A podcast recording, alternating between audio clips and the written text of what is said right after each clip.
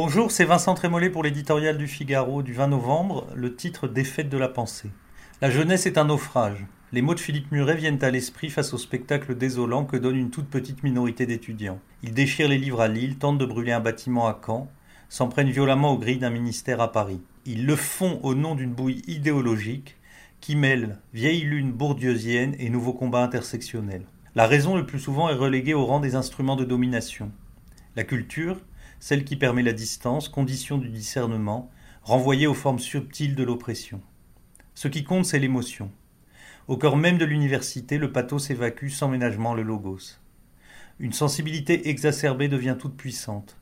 Elle fait éprouver, écrivait déjà Alan Bloom dans les années 80, toute limite comme arbitraire et tyrannique. C'est sur elle que des militants cyniques s'appuient pour faire profit d'un drame qui serre le cœur, celui d'un étudiant qui s'immole par le feu. Répétons-le, ces activistes sont aussi peu nombreux que les Black Blocs. Ils partagent leur rêve de grand renversement. Quoi qu'on leur dise, ils rejoindront la fronde sociale du 5 décembre.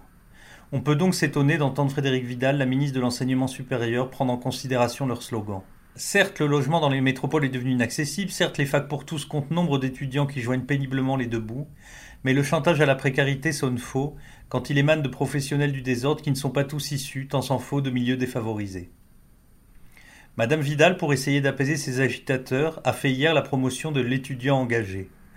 Incroyable renoncement qui prétend donner un statut privilégié aux militants politiques. Il lui suffira ensuite de devenir salarié protégé, avant de toucher, pour finir, une coquette petite retraite de rebelle appointé.